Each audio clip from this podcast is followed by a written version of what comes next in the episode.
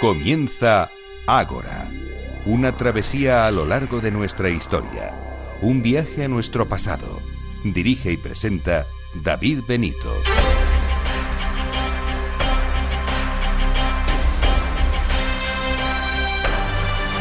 Muy buenas noches y bienvenidos a Ágora, la ciudad de Capital Radio con la historia.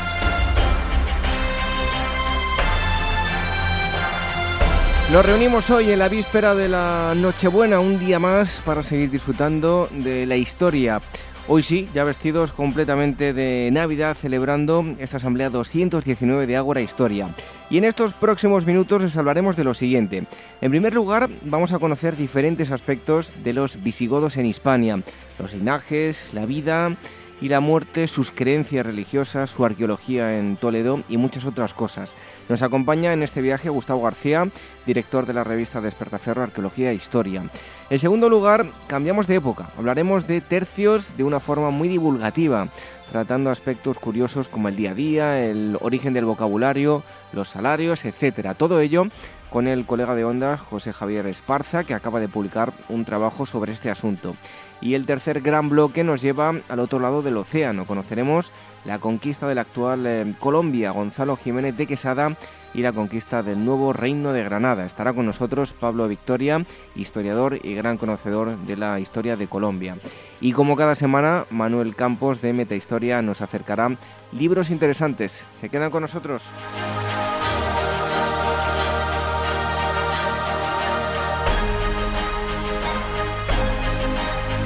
Siempre lo hacemos, esta semana no iba a ser menos. Les recordamos que nos pueden escuchar, además de a través de las ondas, por medio de los podcasts en iVoox, en iTunes, en ambas plataformas.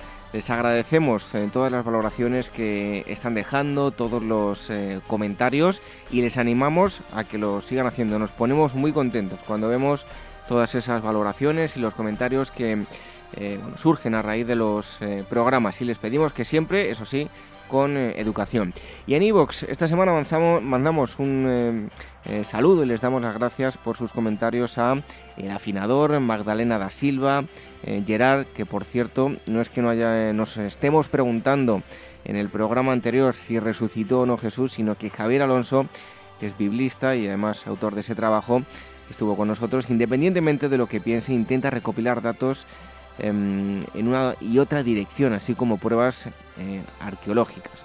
No se trata de demostrar o no, eh, sino de intentar interpretar todos los datos de que disponemos. Y seguimos también con agradecimientos por habernos dejado comentarios en iVoox a Lidia Menepazos, em, a Óscar Peñalver, a Hitor y otros oyentes que nos han escrito de forma anónima. Y en iTunes también le damos las gracias a todos ustedes por las valoraciones y les invitamos, eso sí, a que nos dejen también comentarios. Para cualquier cosa que nos quieran decir, tienen dos direcciones, dos eh, correos electrónicos, contacto arroba agorahistoria.com y agora arroba capitalradio.es. Las redes sociales, el Twitter, arroba agorahistoria, facebook.com barra agorahistoria programa y telegram.me barra agorahistoria radio. Iniciamos esta asamblea 219 de Agora Historia. Los controles, Alberto Coca y la selección musical, Daniel Núñez. Recibo los saludos de David Benito. Comenzamos.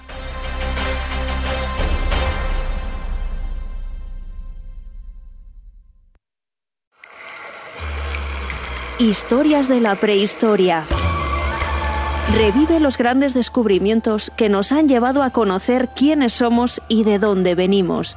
Lucy, el hombre de Neandertal, el hobbit de Flores y otros muchos ancestros. Historias de la prehistoria, un libro de David Benito, editado por la Esfera de los Libros.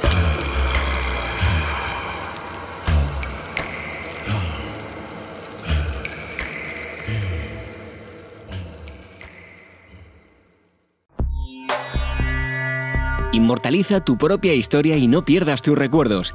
DBO Estudio de Fotografía, reportajes de todo tipo, moda, book para actores y modelos, premamá, recién nacidos, fotografía familiar, infantil y eventos sociales. Tus fotos en dboestudio.com.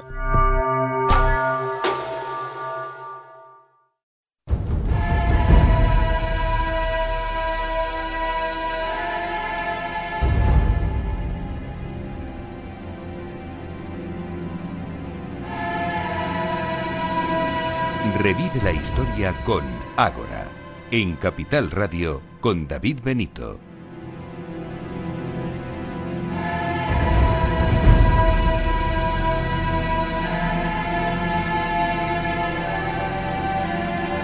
Hubo un momento que se produjeron una serie de movimientos en el viejo continente que mm, terminaron en la península ibérica con lo que conocemos como los visigodos. Los visigodos en Hispania es el tema que trata la revista Despertaferro, Arqueología mm, e Historia. Y para mm, hablar de este asunto tenemos a Gustavo García, que es su director. Gustavo, muchísimas gracias por estar aquí con nosotros en Ágora Historia un nuevo día. Muy buenas, David. Gracias a vosotros.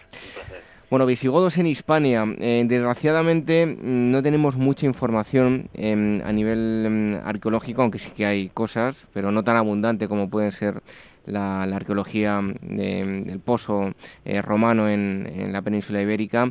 ¿Cómo llegan em, todas estas gentes hasta la península ibérica y qué rutas trazan? Bueno, eh, esa es precisamente una de las cuestiones más complejas y, en realidad es una cuestión que viene lastrada por las interpretaciones de la historiografía tradicional, ¿no? Baste decir que, que a lo mejor no, no es correcto hablar de qué rutas siguieron ni dónde se sentaron, porque en realidad no estamos hablando de una gran migración de gentes. ¿no? En, este caso se trata más bien de la introducción de un contingente militar Uh, si bien pues además de, los propios militares venían sus familias ¿no? las que nos acompañaban y resulta muy difícil descifrar de, cuántos pudieron ser no además no se trata de un grupo poblacional étnicamente homogéneo no puramente visigodo como como estamos acostumbrados a decirlo. Sí que es posible que tras la caída del, reino de Tolosa en el año 507 después de la batalla de Bulle pues se trasladará mayor parte de la población incluso también con anterioridad a la que inicialmente fue asentándose durante el siglo V, pero en cualquier caso siempre se, se trató de una minoría realmente muy pequeña en términos absolutos. ¿no? Los visigodos que llegaron tomaron el control, eso sí, del aparato administrativo romano una vez aparecieron en territorio hispano y lo hicieron porque durante un tiempo habían sido aliados del Imperio Romano y, debían de intervenir militarmente con relativa frecuencia en los asuntos y en los conflictos de Hispania, ¿no? ya, fuera para sofocar rebeliones o para controlar o expulsar a otras poblaciones bárbaras como suevos o vándalos que, estaban asentados en el territorio mm, hispano desde comienzos del siglo V. ¿no? Y, así lo hicieron durante casi un siglo, ¿no? sobre todo conduciendo sus campañas militares pues, a través del reino de Tolosa, Ah, que es que el reino de Tolosa fue establecido en el 418 como fruto de un pacto con Roma y bueno, y acostumbrados a ese tipo de intervenciones, pues no es raro que en algún momento tomaran el control del territorio hispano, aunque hay que recordar que al principio ah, también estaba el reino suevo y que los visigodos nunca controlaron toda la península, ni siquiera durante el siglo VII, cuando los territorios bizantinos y suevos ya habían sido recuperados. ¿no? Evidentemente, cuando se desmembró el imperio occidental, en el, en el año 476, pues el camino quedaba más o menos libre para la ocupación de, de, la administración de Hispania. Ah, lo relevante entonces concierne básicamente a esas élites, ¿no? A esas élites que se hicieron con la administración del antiguo aparato estatal romano y, como estamos hablando de una población muy minoritaria, es por eso que arqueológicamente apenas es perceptible una distinción entre lo que es visigodo y lo que en realidad correspondería a las poblaciones hispano-romanas preexistentes. Bueno, por cierto que no lo he dicho, eh, revista Despertaferra Arqueología e Historia, el número 16, que no lo había eh, comentado, ya lo podéis ir a buscar todos a, los kioscos. Em, Gustavo, ¿qué nos puedes contar acerca del linaje de, los godos en España? Bueno, ese es otro, otro tema realmente complejo. Eh, en un principio, el dominio de los territorios hispanos, ah, ya hemos dicho que de algunos, porque no, no, no, habían ocupado toda, toda la península, se produjo a través de la monarquía de los baltos. ¿no? Ah, eh, los baltos eran una familia o clan de origen visigodo, entendido, claro está, como los, los godos de, del oeste, ¿no? los, que, los que procedían de la región del, del oeste del Mar Negro, y que y, y, bueno, hay que dejar claro que ellos mismos no se consideraban o no se llamaban a sí mismos así, ¿no? Ah, los baltos controlaban la corona del reino de Tolosa cuando esta ah, se estableció en el 418, aunque ya algo antes habían hecho aparición por el territorio peninsular. ¿no? Una vez se desarticuló el reino de Tolosa, después de los ataques de los francos, pues los monarcas baltos buscaron el control del territorio hispánico desde, desde, época del rey Gesalico, y a partir de allí se generó el, nuevo reino visigodo, aunque todavía tardará casi un siglo en estar bien asentado y en tener la capital en Toledo y, tener un, gobierno sólido. En relación con los linajes godos de Hispania, es importante el periodo de intervención ostrogoda que, que vino de, la mano de Teodorico el Grande. ¿no? Teodorico era el, rey ostrogodo, un, rey del linaje de los Amalos, ¿no? y, que, y este dominó, dominaba en Italia su intervención en la expansión de los francos después de la batalla de Bouillé y, la pérdida de, los reinos visigodos del reino visigodo de, Tolosa pues resultó de gran importancia porque evitó que se perdieran los territorios de la Septimania de la región esta del Mediterráneo y que la propia monarquía de los baltos pues resultara aniquilada ¿no? gracias a eso el propio Teodorico terminó ejerciendo de regente eh, tras la muerte de Gesalico y posteriormente pasaron varios ostrogodos a malos de la, de la dinastía de los Amalos a controlar Hispania, aunque de nuevo ah, más adelante se recuperó la monarquía de los, de los baltos en, en, el, reino. Ah, el tema de la sucesión de, de, los linajes godos en Hispania es, es bastante complejo, ¿no? Ah, siempre bastante problemático, no es raro que, que hayan asesinatos, que hubieran conspiraciones, deposiciones y usurpaciones de todo tipo, ¿no? Ah, de hecho, la monarquía goda de España está teñida de reyes que, de los que no conocemos su ascendencia. No, se trata ah, en absoluto, salvo casos contados, de hijos sucediendo a padres y a su vez siendo sucedidos de estos por sus propios hijos. ¿no? Luego hay otra cosa que vale la pena comentar con respecto a la monarquía visigoda y es que algunos en algunos momentos no es raro que existan corregencias, es decir, que dos o más reyes gobernaran juntos aunque normalmente esto se hace entre padres e hijos y, con los hijos normalmente supeditados de facto al padre. ¿no? Es un modelo que se repite y que se inspira en, el modelo de, algunos emperadores bizantinos y que tiene, tiene buenos ejemplos en el caso de Liua con Leovigildo o en el de este con, sus propios hijos, ¿no? aunque también se repite esporádicamente con posterioridad. En realidad la idea de esto es como asegurar la descendencia al trono de, sus hijos, ¿no? Pero esto no siempre salía como se esperaba. Bueno, en el Museo Arqueológico Nacional, eh, todos aquellos que, hagan una visita pueden ver eh, esta valiosísima pieza. Yo les recomiendo que la vean con calma, es impresionante eh, verla, tenerla allí cara a cara, como es la corona de, de Recesvinto. ¿En qué consiste, Gustavo? Bueno, uno de los problemas de esta pieza y de otras similares es, es su nombre, ¿no? Se llama coronas porque tienen esa forma de corona, ¿no? Y porque en los textos de, época goda se alude a ellas como tales, pero en realidad se trata de coronas votivas, ¿no? Son ofrendas destinadas a colgar de los altares de las iglesias y de, y de basílicas para que brillaran y reflejaran las luces, ¿no? Formaban parte de, las llamadas luminarias de, estos edificios religiosos, ¿no? Ah, por tanto, se trata más bien de una especie de lámpara, por así decirlo, más que de una corona propiamente dicha, ¿no? Ah, la corona de Recesvinto pertenece a, un famoso tesoro que fue recuperado en Guarrazar y que contaba con gran cantidad de objetos de lujo, ¿no? en su mayoría ah, de oro con joyas encastadas y, de, este tipo, ¿no? como, la, como la propia corona de Recesvinto, y entre ellos se, se, incluían otras coronas similares a esta y algunas cruces enjolladas, eh, en particular una de mayores dimensiones destinada a ser utilizada en algunas procesiones.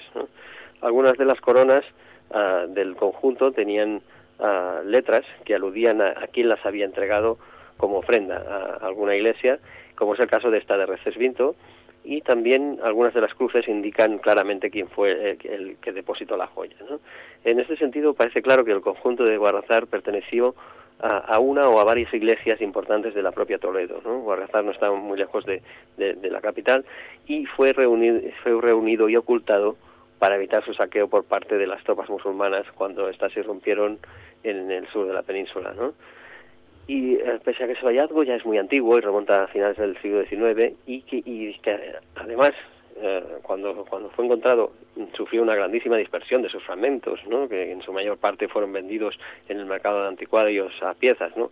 Ah, pues pese a esto, pues ha podido reconstruir buena parte del conjunto que es a todas luces un conjunto muy rico, es muy excepcional y tiene influencias de, la orfebrería bizantina, aunque probablemente en su, mayor parte fue elaborado en, talleres hispánicos. ¿no?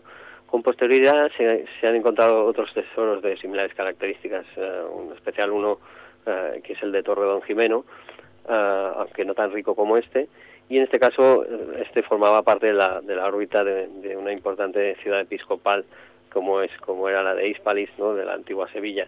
Pero hay que tener en cuenta que coronas como estas no, no las habría en gran cantidad y serían más bien ofrendas excepcionales y que no estaban al alcance de cualquier iglesia. Eh, Gustavo, ¿qué conocemos sobre el poblamiento urbano y rural de la época mm, visigoda en España? Hay una cultura de reaprovechamiento de construcciones romanas y sobre todo, además aprovecho a, decir, no hace mucho tiempo estuvimos con Pausanias haciendo un viaje a, Segóbriga y vimos eh, un claro ejemplo de ese reaprovechamiento, todo hay que decirlo, menos delicado y y menos fino que, las técnicas que utilizaban los, los, romanos, pero en Segóbriga hay un claro ejemplo de reaprovechamiento de, esas columnas. Es algo bastante común en los visigodos, ¿no? Pues sí, sí, efectivamente Segóbriga es un, es un, un ejemplo perfecto, ¿no? Ah, como hemos dicho antes, los visigodos se limitaban, se limitaron un poco a captar el sistema de administración que había en la España romana, ¿no? Como este estaba organizado en función de las grandes ciudades, que son las que canalizaban la fiscalidad y la administración política del territorio, pues entonces ahí, uh, ahí tiene, tiene sentido que, que, retomaran esto y que no y, que no se desarrollaran grandes grandes transformaciones no en realidad las transformaciones fueron como más a largo plazo no uh, los visigodos siguieron esta misma estructura en base a estas ciudades y por tanto aprovecharon los espacios urbanos como sedes de poder no uno de los aspectos más llamativos y largamente considerados de, la transformación de, las ciudades en esta época es la llamada cristianización del ámbito urbano, ¿no? Ah, puesto que se observa en, ese tránsito largo de la antigüedad a, la Edad Media, ah, pues la, inclusión de, multitud de iglesias, de barrios episcopales, de, edificios monásticos, de todo tipo, de basílicas martiriales, panteones, normalmente reutilizando materiales de, construcción sacados de antiguos edificios monumentales romanos, ¿no? como es el caso de que, tú describías. Igualmente, también se observa ah, tanto el abandono de algunas zonas intramuros como la progresiva reutilización de espacios públicos emblemáticos de las de las antiguas ciudades romanas como sitios donde asentar nuevos barrios. ¿no? Esto, por ejemplo, ocurre en el llamado barrio bizantino de Cartagena, que es, muy gracioso porque se, construyó un barrio aterrazado aprovechando el desnivel de las gradas del teatro, ¿no? y está perfectamente documentado a nivel arqueológico. ¿no? Ah, también es frecuente que en las ciudades la compartimentación de grandes viviendas ah, en, en, varias unidades habitacionales distintas. ¿no? Por ejemplo, transformando algunas grandes domus de, las ciudades romanas en pequeños vecindarios, aprovechando distintas estancias como unidades domésticas independientes. ¿no? ya en el ámbito rural, la cuestión es parecida ah, y también hay una cierta continuidad, aunque también una transformación, pero de nuevo sería erróneo pensar que ese proceso es algo que tenga que ver ah, directamente con los godos o con la introducción de poblaciones godas en el paisaje rural hispano. Eh, lo cierto es que más bien se trata de un proceso mucho más largo, y que más o menos viene a culminar en esta época. Aquí, en el ámbito rural, por ejemplo, se, se, detecta un progresivo abandono de las villas residenciales del paisaje rural y el reaprovechamiento de estas, ah, muchas veces solo de forma parcial, como zonas de producción o incluso ah, como zonas de enterramiento. de la misma manera, también detectamos un fuerte incremento en la construcción de en, elementos perecederos, ¿no? como la madera en vez de la piedra, lo que frecuentemente puede causar distorsiones o dificultades ah, en la interpretación del registro arqueológico. ¿no? El hecho de que se usen, por ejemplo, casas de madera en el campo en vez de casas de piedra, pues no significa que eso ocurriera porque es lo típico que hacían los bárbaros y, y esto es consecuencia de una ah, evidencia de que, de que se establecieron allí puesto que en realidad esta, esta fórmula de la utilización de estos materiales más blandos pues se detecta ya con, con bastante anterioridad a la llegada de los godos y en consecuencia debe verse como una evolución autóctona del comportamiento de las poblaciones rurales. ¿no? Por último, también se detecta, ah, como en las ciudades, una cierta cristianización del ámbito rural con la aparición de edificios y, complejos de culto cristiano, pues más o menos estables, salpicando todo el territorio, a veces sustituyendo a anteriores áreas residenciales y en algunos casos estructurando alrededor pequeños poblados o, o aldeas, ¿no? Y finalmente tampoco es insólita en el ámbito rural la existencia de poblados fortificados, esta vez destinados a fines militares y en especial asentados en las zonas de fronteras. Em, Gustavo, hay un punto en el mapa en Hispania para los visigodos em, eh, marcado con una X y es Toledo. ¿Qué importancia tenía Toledo en época de los visigodos? Bueno, cuando hablamos de, visigodos en Hispania, pues efectivamente nuestra mente viaja inmediatamente a Toledo, ¿no? Porque el reino de visigodo, ah, durante buena parte de la ocupación goda de España, fue llamado el reino de Toledo, ¿no? Pero en realidad mm, se trata de esta realidad es en realidad un poco un poco tardía. No podemos hablar de una verdadera capital en sentido estricto hasta finales del siglo VI, más o menos en, época de Leovigildo. ¿no? A partir de este momento se comienzan a notar en la ciudad algunas transformaciones de gran envergadura. ¿no? Como resultado de, ello, pues y de la actividad constructiva continuada durante algunas décadas, en especial se detectan varios espacios representativos que definen muy bien la importancia de las élites, tanto las élites estatales como las eclesiásticas en, una ciudad y en concreto de, la capital. ¿no? Ah, es así que, que, es a partir de aquí que podemos hablar de una ciudad en consonancia con la capitalidad de un reino. ¿no? Por una parte, destaca en el interior del recinto urbano había una, zona fortificada que constituye el pretorio y que, es donde se construyó el palacio residencial de los reyes. ¿no? Y justo al lado se, construyó también una importante iglesia dedicada a los santos apóstoles. Todo esto sigue un patrón parecido a lo que solían hacer los emperadores bizantinos en, Constantinopla. ¿no? Por otra parte, la otra zona representativa de la ciudad era la catedral, que estaba dedicada a Santa María, y los espacios que, circundantes de esta, ¿no? como el baptisterio o el palacio episcopal, que aprovechaban el antiguo espacio del foro romano. De este modo eh, se subraya la primacía doble del reino en, su propia capital. ¿no? Por una parte está el rey, ah, está representado por el palacio y por la, y por la basílica de los santos apóstoles, y por otra el obispo metropolitano por la sede episcopal y por la, y la propia catedral. ¿no? Ah, lamentablemente, a nivel arqueológico, todo esto se conoce solo de forma muy parcial, aunque en las, en las excavaciones, en los suburbios y en la parte exterior de, Toledo, en particular, eh, muy especialmente en el yacimiento denominado de la Vega Baja, pues se han puesto al descubierto algunas estructuras muy significativas, ¿no? Por una parte, a la existencia de importancias de importantes áreas de culto extraurbanas, ¿no? Está el conjunto material de Santa Leocadia, que es de gran importancia porque allí se celebraron algunos de los concilios de Toledo, y también eh, un conjunto de edificios y de estructuras áulicas, palaciales, que guardan relación con el establecimiento de grandes complejos residenciales para las élites de, esta, en esta parte de la ciudad. Em, ¿Cuáles eran los, los principales contactos con, con, otros pueblos europeos? ¿Qué datos arqueológicos eh, tenemos que, que, atestiguen estos contactos? Bueno, por una parte a nivel de, las fuentes escritas tenemos conocemos la existencia de constantes contactos diplomáticos de distinto calibre, ¿no? en especial centrados en, los focos del Imperio Bizantino y el, reino de los francos, ¿no? y se traducen fundamentalmente en hacer todo lo posible para evitar el avance de unos y otros, ¿no? normalmente con escasas consecuencias. Pero por otra parte, de forma más sutil, el registro arqueológico se nota una, una importante influencia de bizantina sobre el modelo de reino que se estableció en Toledo, ¿no? En buena medida porque el, el, imperio bizantino era el heredero del antiguo imperio romano y por tanto las nuevas monarquías pretendían emular a, este imperio para así dotar de visibilidad y de una imagen de una cierta fuerza y estabilidad a su, a su nuevo estado. ¿no?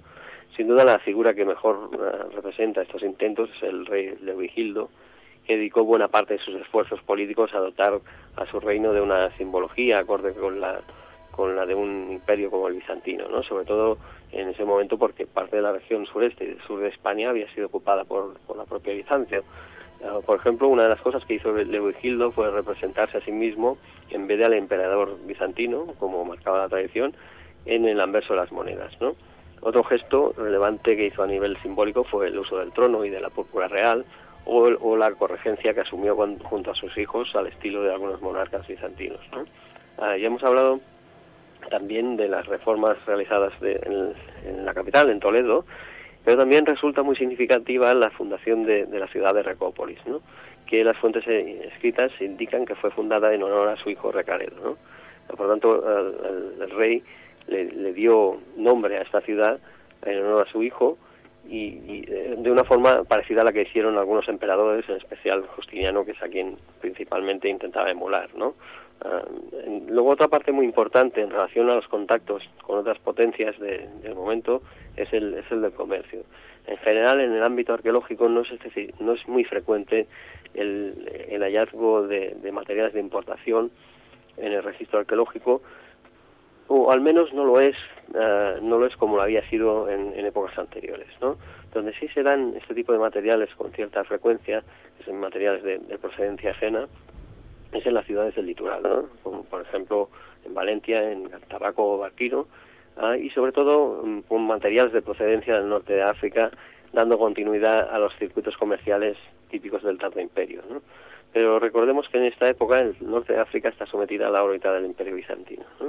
Es curioso, por tanto, que, que pese a la ocupación bizantina de una parte del territorio peninsular, eh, que en realidad correspondía inicialmente al reino godo, y, a pesar de esos conflictos militares periódicos que, todo esto acarreaba, pues siguiera comerciándose con naturalidad con estos territorios, ¿no? Eh, en cambio no hay apenas materiales importados en los territorios del interior de la península, ¿no? Y en este panorama, pues el papel de la ciudad de Recópolis parece eh, excepcional, ¿no? Porque es la ciudad del interior que mejor canaliza la llegada de materiales de procedencia bizantina y norteafricana, ¿no? Hay un barrio comercial en el que se han documentado varios talleres y tiendas y, todos los materiales que se han recuperado ahí indican que probablemente eh, Recópolis se ejerciera de puerta de entrada del comercio lejano, eh, un comercio quizá destinado a las élites del interior del, reino. Gustavo, eh, lo que sí contamos em, es con, con, necrópolis de época mm, visigoda. ¿Qué información nos han aportado este tipo de yacimientos? Bueno, en buena medida las necrópolis son las que han cargado durante más, más tiempo con, con, una idea equivocada de cómo era la sociedad del reino visigodo. Y esto ocurre en gran medida porque los ajuares son muchas veces, y hablamos siempre de los ajuares en tumbas de cierto prestigio, ¿eh? porque en su gran mayoría las tumbas de la gente corriente pues no, no tienen ningún tipo de ajuar. Ah, pues ah, muchas veces los ajuares se han considerado la parte más visible de la sociedad visigoda, ¿no? aunque en cierto modo esto es solo un espejismo. ¿no? Así que es verdad que contamos con muchas necrópolis, en especial de los siglos V y, y VI, V y VI, en la zona del, centro de la península ibérica y en particular en la meseta, y que buena parte de estas necrópolis tienen tumbas con ajuares ah, y, elementos de vestimenta de tipos hasta entonces pues poco vistos en las tumbas, ¿no? Pero en realidad no puede afirmarse, como se ha venido haciendo durante décadas, que estas tumbas correspondan a personajes de Niagoda, sino que resulta indescifrable si lo fueron o bien correspondieron a personas autóctonas marcadas por la tradición romana, porque en general estos ajuares son compartidos y corresponden ah, en buena medida a, una moda que es la denominada moda danubiana. ¿no? Lo importante en este caso es destacar que en esta época se fundieron distintas tradiciones e identidades en todos los ámbitos, tanto en el urbano, como hemos visto, como en el rural, y en esta ecuación, por supuesto, las costumbres funerarias no fueron una excepción. Estamos hablando con Gustavo García de mm, Despertaferro Arqueología e Historia eh, sobre el número 16, eh, trata sobre los visigodos en, Hispania. Eh, ¿Nos puedes ampliar un poquito más en información sobre los ritos y costumbres funerarios que tenían? Sí, bueno, los, los, los ritos en general el tipo de enterramiento era bastante sobrio, ¿no? Ah, en esta época el, rito único es el de la inhumación de los cuerpos, no se practica la incineración y esto en buena medida resulta mucho más útil para los estudios antropológicos, ¿no? Se conservan los huesos, más fácil saber ah, sobre la edad y el sexo del cadáver, además de, muchas otras cosas, ¿no? Generalmente las tumbas tienen poca entidad, son individuales, muchas veces excavadas directamente en la tierra, depositando el, el, cadáver directamente sobre, sobre ella y aunque a veces se documentan ataúdes de madera, se, documentan gracias a la presencia de clavos de hierro que sí que sí se sí subsisten en persisten en el registro arqueológico, ¿no? A veces se delimita parte de la tumba o toda la tumba con losas de piedra o con materiales de, construcción reaprovechados y, en casos más excepcionales pues enterró a los cuerpos en ataúdes de piedra. Ah, la deposición de ajuares con los cuerpos en las tumbas no, es rara, pero siempre se limita a personajes de cierta relevancia, no, no, es, lo más habitual. Lo, más frecuente en este caso, en el caso de que, se encuentren ajuares, son los objetos de adorno personal y de vestimenta, ¿no? Son fíbulas, anillos, frazaletes, pendientes, etcétera, ¿no? Pero no es tan común la deposición de cerámicas. Y también por otra parte, es muy raro que se, depositen armas en las tumbas, aunque es evidente que, se trata de una época de mucha actividad militar y que generalmente se cree que los pueblos bárbaros pues, suelen mostrar sus armas como signo de, poder o de prestigio. ¿no? Todo esto subraya que o bien la inmensa mayoría de las tumbas conocidas no corresponden a visigodos, sino a población de, de, de origen hispano-romano, o bien que los propios visigodos ya no consideraban la deposición de armas como un signo de estatus relevante para, para representarlos en las tumbas y lo que en cierta medida es otra prueba de acerca de la transformación de estas identidades ¿no? de la que hablábamos antes. Eh, Gustavo, en el apartado religioso, em, ¿en qué consiste el, arrianismo y qué vinculación tenía con los godos y bueno, pues cómo va a terminar eh, imponiéndose el catolicismo con el paso de los años? Bueno, pues el, el arrianismo es una doctrina cristiana Mm, ligeramente distinta a la católica y que durante un tiempo representó la ortodoxia en el Imperio de Oriente, durante un corto tiempo, pero hacia finales del siglo IV fue considerado una herejía, ¿no? el primer concilio de, Constantinopla.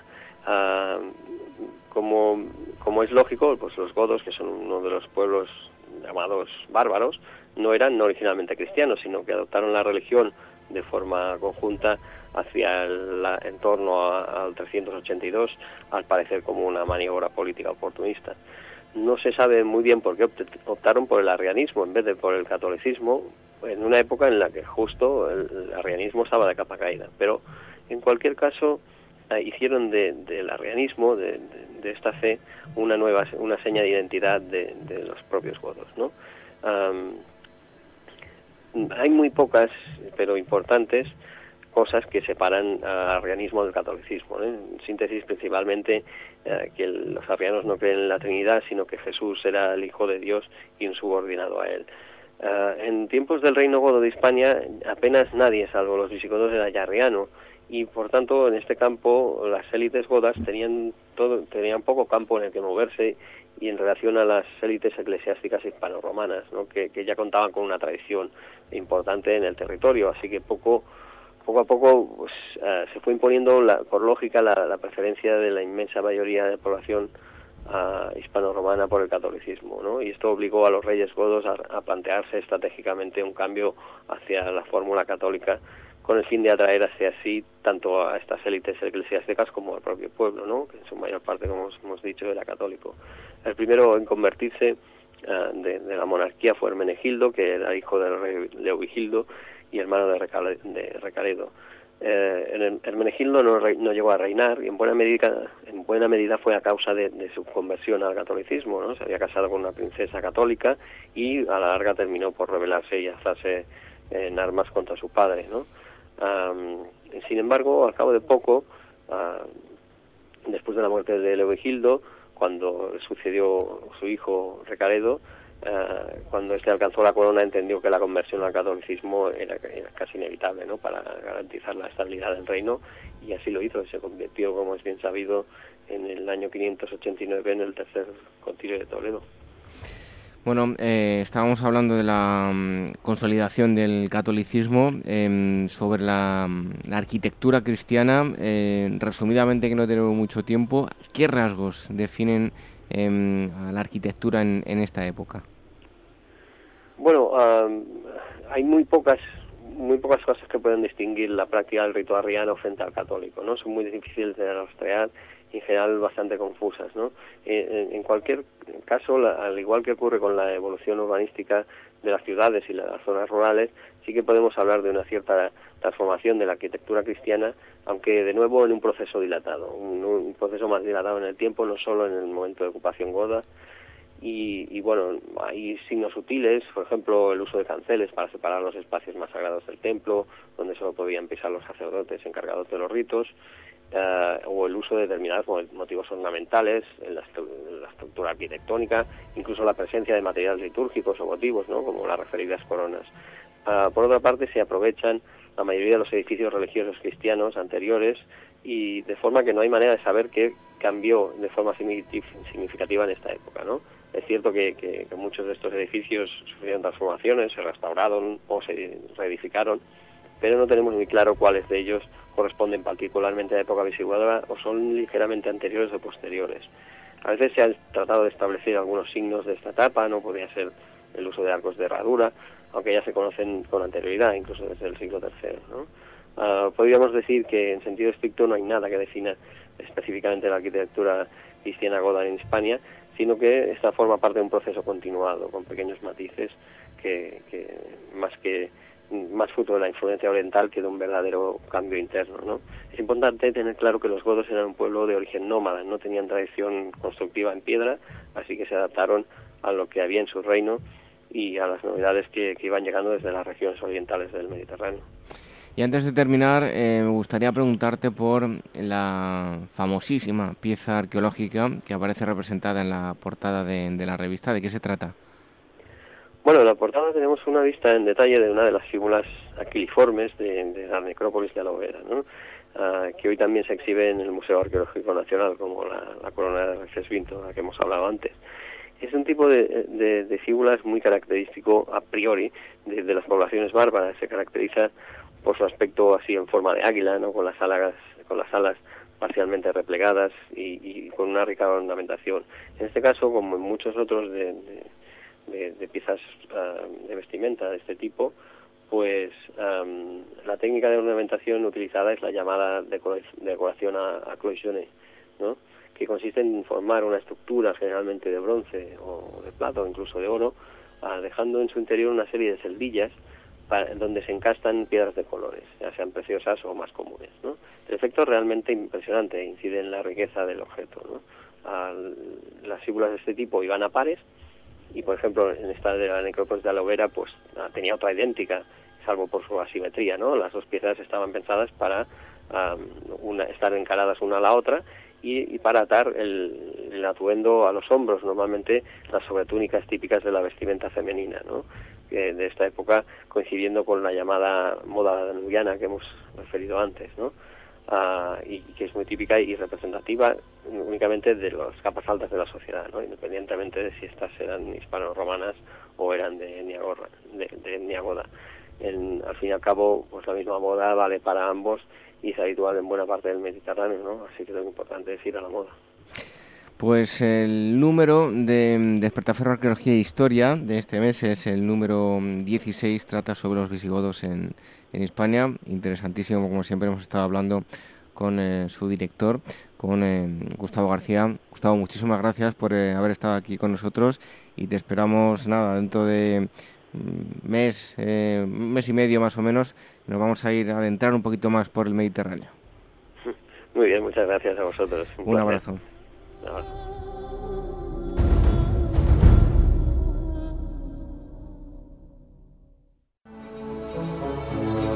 Pausanias Viajes Arqueológicos y Culturales os presenta sus e-tarjetas y cajas de regalo, una extraordinaria forma de regalar cultura y experiencias diferentes viajes, excursiones, visitas a museos, exposiciones y mucho más. El destinatario recibe un código de descuento con el importe que hayas elegido y que podrá utilizarlo en sus compras a través de pausanias.com. ¿Eres actor o modelo y necesitas un book profesional o simplemente quieres tener unas fotos de estudio? En DBO Estudio de Fotografía hacen tus sesiones a medida. Toda la información en dboestudio.com.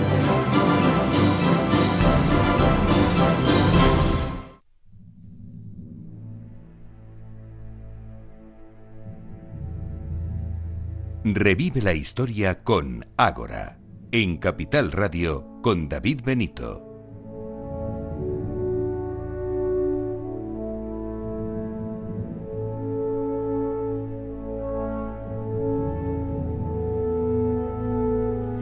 En los próximos minutos vamos a hacer un recorrido eh, por dos siglos de mm, historia de España y es que les vamos a hablar de los tercios. Lo vamos a hacer con em, un compañero de, profesión, un colega, con José Javier Esparza. Él es escritor y periodista, ha publicado diversos libros con la esfera de los libros, como la mm, eh, trilogía la, Reconquista. Y recientemente un libro em, llamado Los Tercios, historia ilustrada de la legendaria infantería española que además de mm, toda la literatura eh, tiene unas láminas eh, preciosas, está muy bien ilustrado el libro, así que se lo recomendamos a todos ustedes.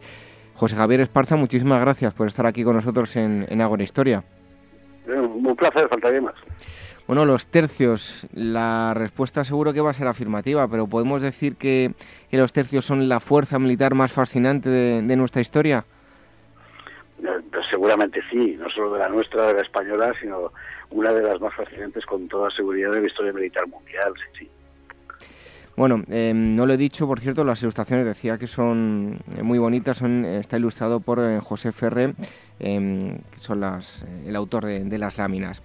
Bueno, em, hay un dato que es anecdótico, pero probablemente por eso tenían gran experiencia porque eran los abuelos de la infantería española, ¿verdad? Sí, efectivamente. Bueno, el libro empieza, el, libro empieza contando los abuelos de la infantería española porque seguramente una unidad o unas unidades como eran los tercios no habrían sido posibles de no ser porque el país y los paisanos acumulaban una experiencia militar muy notable desde tiempos de antes de los romanos. Al final todo eso va creando un cierto carácter, ¿no? Y muy en particular en lo que concierne a los tercios la experiencia militar de los últimos años de la Reconquista. Bueno, hace tiempo estuvimos aquí hablando em, del Gran Capitán, se dedica un, un apartado especial en el libro. ¿Cuál fue la clave de su éxito? Bueno, a bote pronto, saber aprender de los errores. De repente el Gran Capitán se ve transportado a un escenario de combate que no tenía nada que ver con el que él conocía, pasó de la guerra de Granada, que era una guerra de asedios pesados, tenaces, a una guerra en, la que había que mover grandes cantidades de tropas y, él en muy poco tiempo saca todas las consecuencias necesarias de lo que le pasa, de sus victorias y de sus derrotas, que también las tiene, y con la suficiente ductilidad como para cambiar de tácticas, cambiar costumbres tan arraigadas que las futbolistas sociales eran importantísimas, como por ejemplo el papel de la caballería, en tanto que era el arma de la nobleza, digamos, poner a la infantería en el primer plano, en fin, eh, eh, y, y algo, algo absolutamente fundamental, que es la convicción de que él va a crear un tipo de soldado nuevo, es decir, un tipo de soldado en el que de cualquiera es señor, cualquiera, cualquier guerrero por el hecho de serlo se convierte en un noble, en, en, un hidalgo, en alguien con honra. Eso es muy importante porque en la época los ejércitos estaban formados fundamentalmente por nobles en la caballería y en la infantería pues con una masa de leva sobre la soldadesca, ¿verdad? El caso español es completamente distinto. Crea un tipo de soldado muy disciplinado, muy pundonoroso, donde la disciplina fundamentalmente es la que él se impone sobre sí mismo con un profundísimo sentido religioso y un sentido del honor, en fin, aquello que se dice de que la gente que, que estaba dispuesta a dar la vida permanentemente, pero que no soportaba que nadie le hablara alto. Bueno, pues ese tipo de ese tipo de carácter, ¿no? Eso es lo que crea enteramente nuevo y realmente el invento es formidable. Em, ¿De dónde viene el, nombre de tercios? Es un larguísimo debate porque nadie lo tiene muy claro. En principio se habla ya de tercios de, instrucciones militares o ordenanzas militares de finales del 15, principios del 16, al dividir a la tropa en función del arma que utilizaban, es decir, la pica, se refiere a lanza larga de hasta 5 metros de largo, la espada, y la ballesta, primero el arcabuz, después, es decir, tres tipos de armas.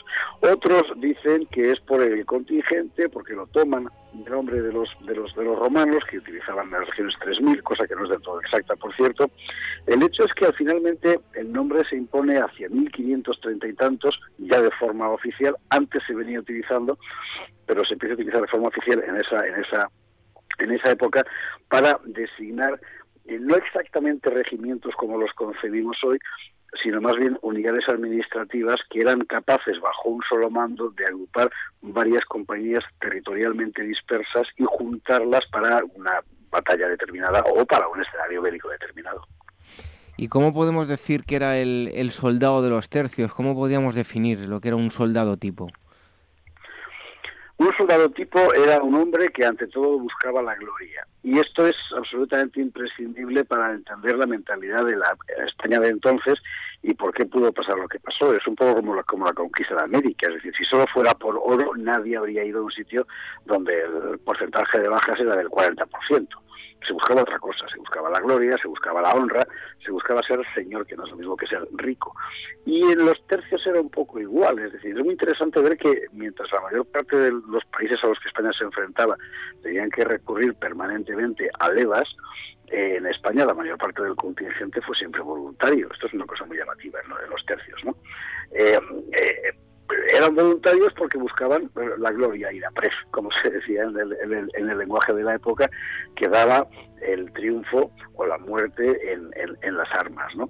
Ese tipo de persona que lo encuentras desde el más miserable ganapán de cualquier pueblo olvidado hasta cualquier señorito de buena familia, era el conjunto de los tercios. Y lo que es asombroso es que una vez dentro del contingente hay una suerte de democracia de la guerra que iguala a todos en la que es el mérito, la, la, cometividad, el mérito en el combate, en fin, lo que le hace a uno más alto que otros y no el linaje o la, o la, o la, fortuna, y se crea un tipo humano completamente singular.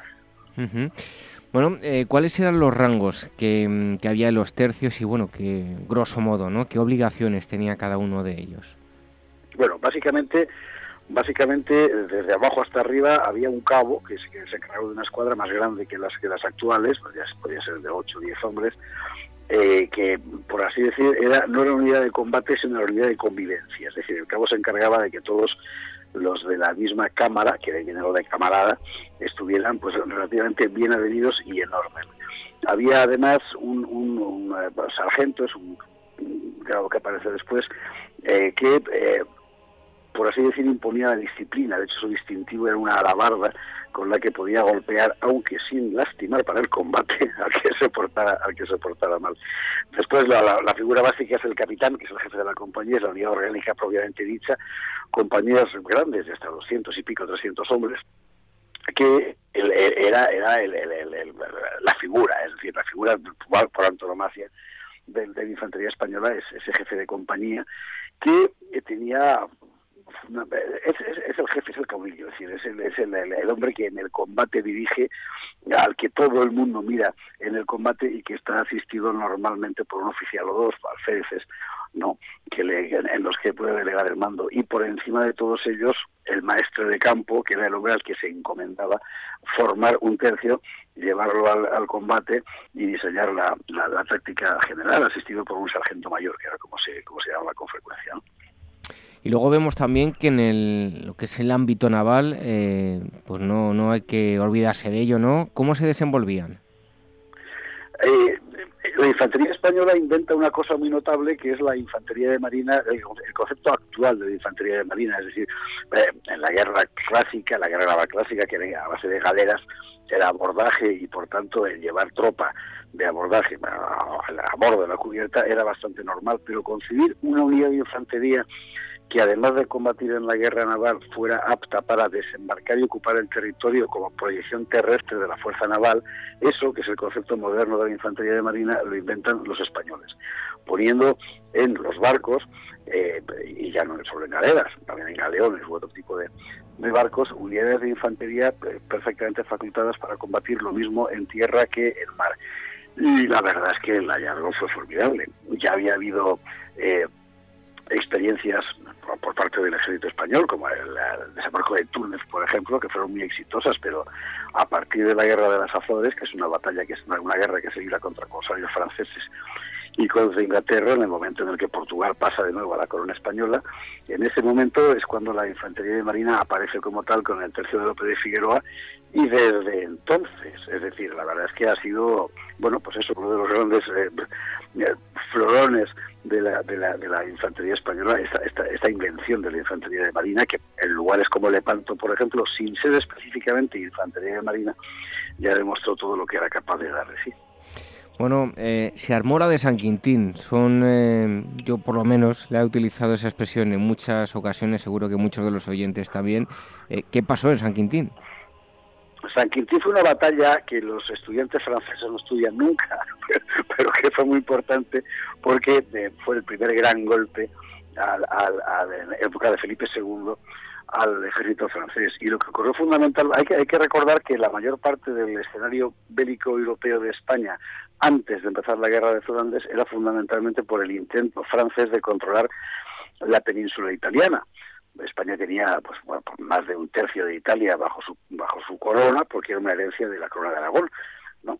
Y bueno, eh, Francia lo, ambicionaba fundamentalmente para no verse encerrada, esto es, política. Bien, dentro de ese, de ese, de ese contexto hay una batalla como la de San Quintín que se produce en el noreste de Francia y cuyo, y cuyo objetivo por parte francesa era eh, aliviar la presión de España y por parte española pues que los franceses no se nos subieran a las barbas. Y lo que ocurrió fue que los tercios demostraron una de sus fundamentales singularidades, que era una maniobrabilidad alucinante, pues las mm, tácticas que desde tiempos del gran capitán se venían ejercitando eran sencillamente insuperables en el campo de batalla, el, el, manejo de la infantería, los despliegues de arcabuceros, ese tipo de instrumentos que los soldados españoles hacían como nadie. Hay que tener en cuenta una cosa, un arcabuz es un arma de fuego que pesa pues lo que, lo que pesaba un CEDME cuando yo era soldado, cuatro kilos y medio, una cosa así, pero que tardaba aproximadamente cinco minutos en hacer cada disparo, que tenía un alcance efectivo de 20 metros, más allá llegaba la bala, pero hasta 50 y además sin precisión, y que por tanto exigía mucha gente disparando y sobre todo perfectamente coordinada. Algo que sorprende en los tercios españoles es que no es solo la fama que tenemos los españoles, pues de la, la, española, la comitividad, en fin, el valor, el coraje, todas esas cosas, ¿no? No, no, es que eso todo es un ejercicio de organización, de orden, de disciplina extraordinario y de capacidad técnica. Y precisamente es en el uso bien coordinado de las mangas, como se llamaban, de arcabuceros, donde mejor se demuestra. San Quintín fue una batalla donde precisamente los arcabuceros hicieron estragos en el enemigo francés, que sencillamente, bueno, pues quedó absolutamente capiti disminuido y acabó firmando un compromiso de paz. Em, si hablamos del plano económico, ¿cómo eran los salarios y los tercios? Un desastre, fundamentalmente por lo, por lo mal que llegaban siempre. Ese era un problema. los, problemas de los tercios han sido, sobre todo en Flandes, cuando empieza esa guerra, fundamentalmente logísticos, que, dentro de arte militar es una de las asignaturas más complicadas, porque la gente tiene que comer, tiene que cobrar, hay que, tiene que vestirse, ¿no? Y eso era muy complicado con en, en, la época. Eran salarios normalmente, perdón, en el libro explico con detalles de cuánto costaba, por ejemplo, un, cerdo eh, o un kilo de arroz para que la gente se haga, se haga una idea, relativamente eh, eh, razonables para lo que era la época, ¿no? Y, y, cuyo fundamental inconveniente consistía en eso, en que no llegaban. ¿no? Hay que recordar que en la época era común el pillaje, es decir, el habituallamiento sobre el campo en todos los ejércitos del mundo y el saqueo sobre el, enemigo vencido, de tal forma que al salario normalmente y en teoría se unía lo que uno pudiera sacar del enemigo vencido. En el caso del ejército español, como eran muy disciplinados, incluso eso estaba sometido a norma, de tal forma que durante el combate los soldados españoles no se paraban a saquear, a despojar al enemigo, como así hacían los otros ejércitos, sino que iba gente detrás, generalmente chavales que iban con los soldados que se dedicaban a eso, y lo tenían que poner todo en un montón, porque se daba así el monte, el montón, porque luego todo tenía que repartirse equitativamente eso, a, cada cual en función de su, de su mérito. Este era un complemento salarial, por así decir, que durante mucho tiempo fue de hecho lo único que percibían los soldados, porque por ejemplo cuando el motín de Amberes, eh, eh, aquella gente llevaba dos años sin cobrar, claro, una situación absolutamente terrible, así que por muy razonables que fueran los salarios, en la práctica la situación normalmente era de extrema carestía. Em, ¿Qué era la, el, el, camino español? ¿no? Porque era sin duda una ruta logística técnicamente bastante compleja. Ahí hablamos precisamente de lo que es la, logística, claro, es fundamental. Hay un momento, cuando empiezan los problemas serios en Flandes, en el que España tiene que llevar tropas a Flandes, es decir, más o menos lo que hoy es Bélgica, Holanda, Luxemburgo, todo eso, eh, y se encuentra con que el camino habitual y más fácil, que es formar, le está vetado, porque estamos en guerra con Francia, Inglaterra es una potencia hostil, etcétera, ¿no? Entonces hay que llevarlos por tierra y por tierra significa sobre el mapa un camino en línea recta bastante, en fin, factible, pero sobre el terreno, no sobre el mapa, un auténtico laberinto, porque hay que pasar los Alpes, el Jura, los Vosgos, en fin, eh, bosques y montañas sin cesar, con enormes cursos de agua, con formidables barrancos, y todo eso hay que convertirlo en un camino apto para transportar miles de hombres, la artillería, las monturas, y eso es lo primero que hace el duque de Alba, que se encuentra con la necesidad de abrir ese camino que consiste en ir a medida que se va avanzando, abriendo la vía para que los senderos de fortuna labrados por los comerciantes o por los pastores entre las montañas y los bosques se conviertan en una vía apta para eh, que por ella pasen ejércitos. Es algo extraordinario, sobre todo cuando se piensa además que eran territorios normalmente aliados de la corona, o vasallos, mejor dicho, de la corona española, y por tanto no podía saquearlos para comer. Es decir, había que organizar también el habituallamiento. Y aquí se crea un sistema de etapas que consiste en que a cada pueblo que vas a llegar llega antes un emisario diciendo que llega, se convoca mercado. Entonces la gente de toda la comarca acude a pujar para ver quién se queda con el control del mercado en el que van a comprar los soldados españoles, de tal forma que eh, a del camino español se va construyendo además una ruta comercial que luego el resto del año sigue existiendo. Fue algo verdaderamente prodigioso, una hazaña logística sin precedentes. Bueno, siempre destacamos las figuras de, los hombres, las mujeres. En los últimos años, pues van tomando más reconocimiento, pero siempre, pues eh, a lo largo de, de, nuestra historia, pues han estado en un segundo plano. ¿Qué papel van a jugar las mujeres en, el, en los tercios, en el amplio sentido de la palabra? En, eh, en, un, esquema militar donde la fuerza física sigue siendo absolutamente fundamental, como ocurre en ese momento, siglo XVI, donde la fuerza para sostener una pica, que no es poca cosa, es básica, lógicamente las mujeres apenas forman parte del contingente armado. Sin embargo, hay casos de mujeres soldado muy interesantes. Por ejemplo, María la Bailaora, que aparece en la batalla de Lepanto, nada menos disfrazada de arcabucero para disparar contra los, turcos, o en, otras batallas, bueno, en América habrá casos como el de María Estrada realmente sorprendentes. Pero es muy importante en el, en el asunto este señalar que el contingente español iba siempre acompañado por una buena cantidad de mujeres de la mayoría de las cuales eran las esposas de los soldados, con frecuencia italianas o flamencas, porque los españoles se casaban allí. Se casaban allí, entre otras cosas, porque los capellanes, para evitar situaciones de pecado, insistían mucho en que el soldado que se enamoraba de la moza local se casara con ella. De tal forma que a Flandes llegan un montón de italianas, esposas de soldados españoles, que van con la tropa cuando van, suben por el camino español desde Milán hasta, hasta, hasta Flandes y en el propio territorio flamenco buena parte de los soldados estaban casados con flamencas precisamente. Esto lo sabemos por los testamentos de los de los soldados que han aparecido después, ¿no? En fin, el, contingente de los tercios no era una, ¿cómo decir?, una unidad militar que te puedes imaginar como una horda eh, conquistadora, sino que realmente era un pueblo volante y en ese pueblo volante, en esa aldea volante que iba de un lado para otro montando sus campamentos, había un porcentaje importante de mujeres, concretamente en el primer, eh, hablo de memoria, pero en el primer paso del camino español hay cerca de un 30% más o menos de la gente que va que no son soldados, la mayoría son mujeres, niños, porque se daban a los hijos, evidentemente, etcétera, ¿no? Bueno, en cuanto al eh, lenguaje de los tercios, hace un momento hablábamos de eh, se lió la de San Quintín, pero eh, mandarle a alguien a la porra o esto es una bicoca, es que hay muchas expresiones que nacieron en los tercios, ¿verdad? Sí, o poner una pica en Flandes, que es la más, la más común. Sí, la, porra, por ejemplo, la, la porra era el, la porra era el bastón con el que el sargento marcaba el lugar donde tenían que colocarse los arrestados. Cuando la, tropa estaba en camino de un lado a otro, él plantaba la porra y los arrestados ya sabían que tenían que ir allí a sentarse. Entonces, vete a la porra, es un ala fuera de aquí, estás, estás, castigado. Bicoca es una batalla en la que los españoles deshicieron al, enemigo sin una, bueno, con una sola baja, un soldado que murió de una corda y una mula. El resto, todos, todos eh, indemnes precisamente en el, sitio italiano de Bicoca y a partir de ahí de Bicoca quedó como algo que se obtiene, en fin, sin ninguna sin ninguna dificultad. Y hay muchísimas expresiones que son fruto de la experiencia militar de los de los tercios.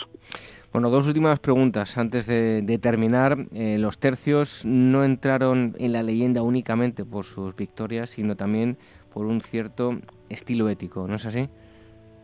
Claro, y es lo que hablábamos al principio. Se crea, se crea un tipo de soldado, un tipo de guerrero, un tipo de hombre de honor completamente, completamente único. Hay un poema muy famoso, el de, Calderón de la Barca, que fue soldado, aquel de este ejército que ves vago al hielo y al calor, eh, que es, el, por así decir, la mejor síntesis de lo que es el espíritu ético de los tercios. Entonces, el soldado que servía en los tercios era eh, fundamentalmente alguien que se acogía a un modelo ético, un modelo ético que era pues del, del honor, de la entrega, del sacrificio, del, no alardear del mérito, sino demostrarlo.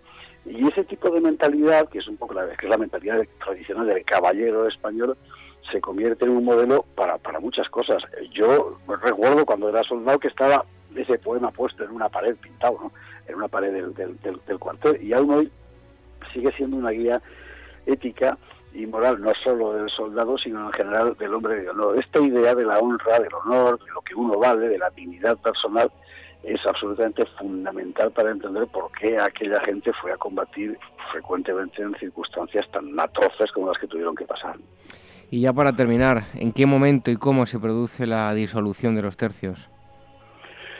En realidad es un producto de la pura evolución de las circunstancias. Hay un momento en que España no está en condiciones de mantener tal cantidad de tropas fuera y por otra parte el sistema de tercios propiamente dicho se queda obsoleto. Los tercios habían nacido como, decía antes, comunidad administrativa, es decir, bajo un mando acoges a un montón de compañías y las pones a, combatir en un escenario concreto, el sistema de tercios te permite mover esas tropas en todo el arco de lo que era el imperio, desde Flandes hasta, hasta, hasta Argelia, pero a partir de un cierto momento eh, los demás ejércitos evolucionan, evoluciona el ejército holandés, evolucionan los ejércitos alemanes, evoluciona el ejército inglés y por supuesto el francés, y se van construyendo unidades orgánicas, los actuales regimientos, por ejemplo, que sí que garantizan la posibilidad de llevar muy rápidamente al campo de batalla unidades perfectamente compenetradas. Los tercios sencillamente eh, ya no están ahí, es decir, han pasado desde el momento en el que empiezan a formarse las primeras unidades de infantería española casi 200 años. Y, finalmente se va imponiendo otro modelo de, de organizar a la fuerza a la fuerza armada. Los tercios terminan disolviéndose formalmente porque ya no tienen sentido son sustituidos en su caso por regimientos eh, según el modelo que introduce aquí Felipe Felipe V. Y bueno cubren una cubren una época. Lo que no desaparece es el espíritu de los tercios que ese se ha transmitido en la, en el ejército español durante muchísimo tiempo. Y si bien durante el 19 pareció más o menos como decir, sepultado por el paso del tiempo, en el 20 volvió a resurgir y hay unidades como bueno, la Guardia Civil se organiza en tercios, quiero recordar, la Torre de Infantería de Marina o la Legión, por supuesto, que nace con el nombre de tercio de extranjeros, que lo que lo ya no como de, denominación de un tipo de organización militar, sino como evocación de un espíritu determinado. ¿no? Bueno, pues eh, les recomendamos para que amplíen esta información el libro de mm, José Javier Esparza, Tercios, Historia Ilustrada de la Legendaria Infantería Española, editado por la Esfera de, los Libros e ilustrado por eh, José Ferrer. Eh, José Javier, muchísimas gracias por haber estado aquí con nosotros en, en Un fuerte abrazo. Muchísimas gracias a vosotros. Un fuerte abrazo.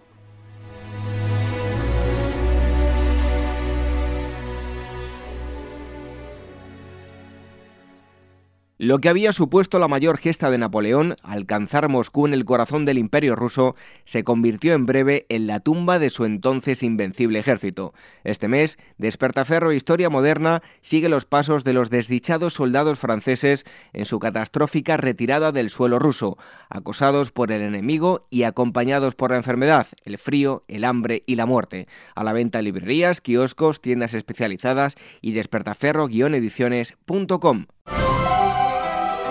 La llegada al mundo de un hijo o hija es algo único e irrepetible. Inmortaliza sus primeros días con fotografías y una estética muy cuidada. En DBO Estudio de Fotografía os harán un reportaje inolvidable, un tesoro para los padres y para los hijos.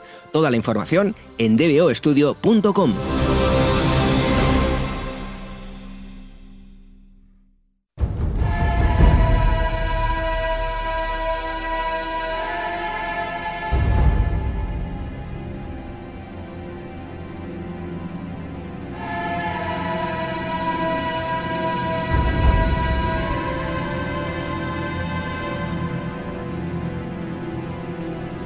Vamos a cruzar el océano bastante más rápido que lo hacían en la época de la que les vamos em, a hablar, que los viajes eran muy muy largos y, peligrosos, se jugaban la vida en el, en el, mar. Y vamos a hablar de la conquista del nuevo reino de Granada, lo que es lo mismo, la actual eh, Colombia. La figura, vamos a tocar la figura de Gonzalo Jiménez de Quesada con eh, Pablo Victoria que es em, colombiano de nacimiento y mm, eh, periódicamente alterna su residencia entre Colombia y España. Doctor también en economía y doctor en filosofía. Y acaba de publicar eh, un libro llamado El Tercer Conquistador, editado por em, Actas y que trata sobre este asunto. Pablo, muchísimas gracias por estar aquí con nosotros en, en Ágora Historia. Gracias, muy amables, eh, por contactarme. ¿Quién fue Gonzalo Jiménez de Quesada? Eh, que va, a ser la figura principal de, este libro. ¿En qué ambiente se cría y, le llevó a ser quien fue? Bueno, Gonzalo Jiménez de Quesada, muy posiblemente, aunque no hay una comprobación absoluta, eh, pero todo indica que nació en Granada, de allí que le hubiese puesto a Colombia en ese momento el nuevo reino de Granada, que era su patria chica. Eh, estudió leyes y quizás fue el único conquistador que llegó a América con eh, un título de letrado.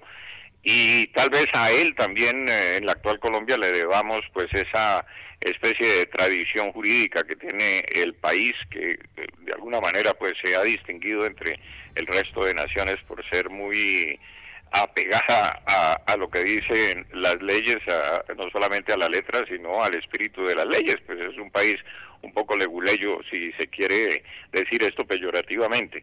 En fin, Gonzalo Jiménez de Quesada, pues eh, fue el adelantado que mm, llegó a la ciudad de Santa Fe, pues no había ninguna ciudad, sino que eran eh, eh, pueblos indígenas, conquistó lo, mm, en una travesía absolutamente heroica, una eh, hazaña realmente digna de tenerse en cuenta, muy parecida, si no superior en dificultades a la de Cortés y a la de Pizarro, y llegó a la sabana de Bogotá, hoy conocida como Santa Fe de Bogotá, y fundó esta ciudad eh, en 1537. Entonces, pues lo que quiero significar es que además eh, yo pienso, y todo lo indica, y ciertos indicios bastante significativos, que Gonzalo Jiménez de Quesada inspiró a, Cervantes en su Quijote.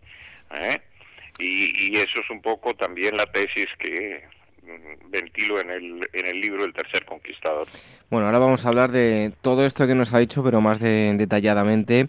El primer capítulo de su libro es el diario de los últimos días. ¿Cómo fueron sus últimos días? Bueno, eh, Gonzalo Jiménez de Quesada había, digamos, malgastado toda su fortuna y lo que pudo hacer en toda esta conquista en materia, pues, de dinero, que oro, etcétera, que eh, de conquista.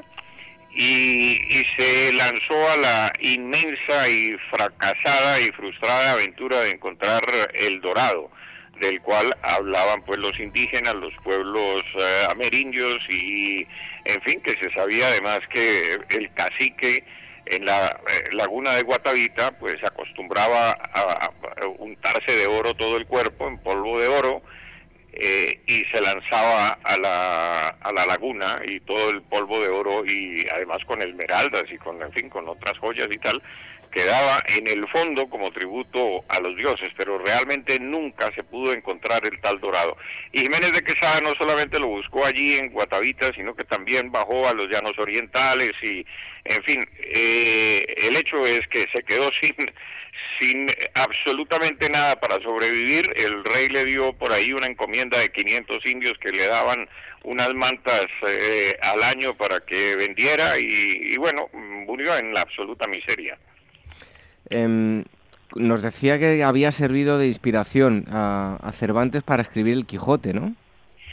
Sí, eh, y yo sospecho por varias razones. Una, porque fíjese usted que Cervantes dice que eh, el Quijote se llamaba Quijano, Quijote, Quesada, eh, en fin, le da como tres o cuatro nombres y entonces esa, esa es una pista.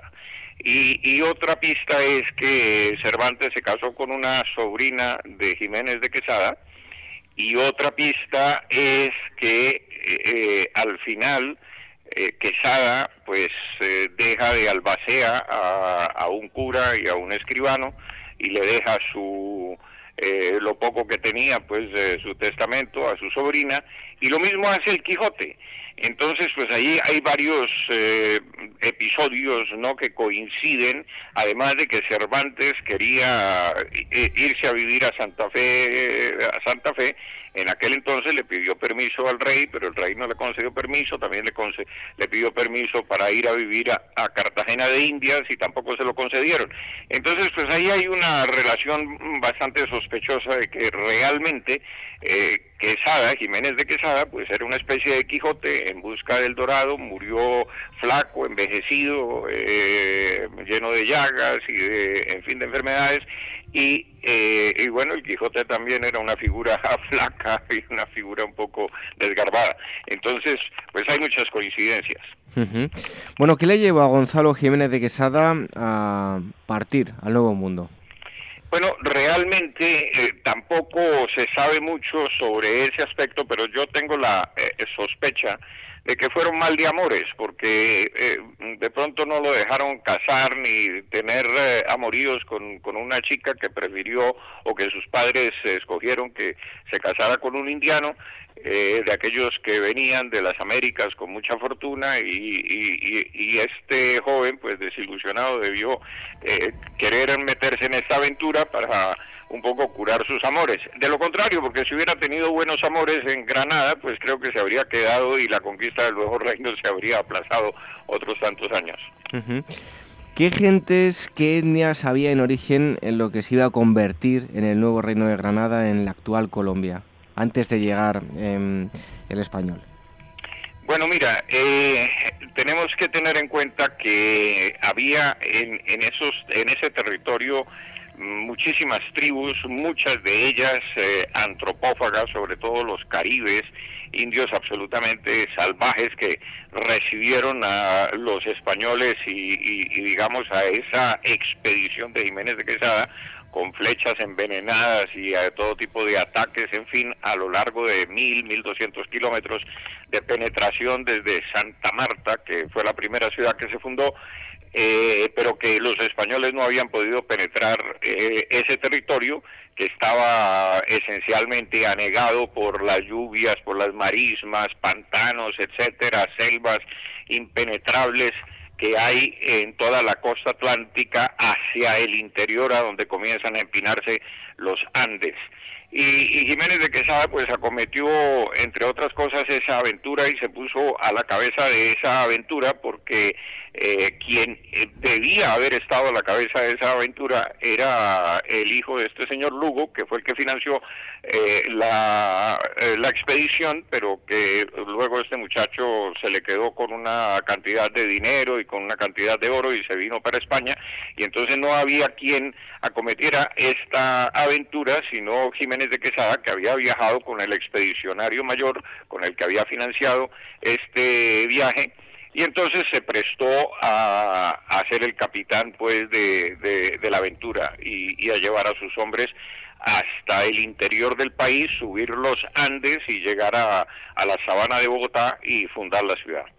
Hombre, después de muchísimas penurias, de peleas con los indios, de guerra, etcétera, ah, inclusive los muchos de los indios que se encontraban a lo largo del camino creían que los españoles también eran antropófagos y entonces les tiraban desde lo alto de la de las montañas les tiraban niños recién nacidos que quedaban clavados inclusive en las lanzas de los conquistadores eh, eh, para que se los comieran mientras los indios eh, huían despavoridos de tal manera pues que fue una, una aventura llena de eh, sucesos extraordinarios, caimanes eh, que se comían a los españoles, tenían que dormir eh, en las copas de los árboles para no ahogarse por las corrientes tan grandes, la lluvia, porque entre otras cosas se hizo esta aventura, se inició en época de lluvias, en alrededor del mes de marzo, a marzo, abril, donde eh, las lluvias caen, se llama, pues caen por mil.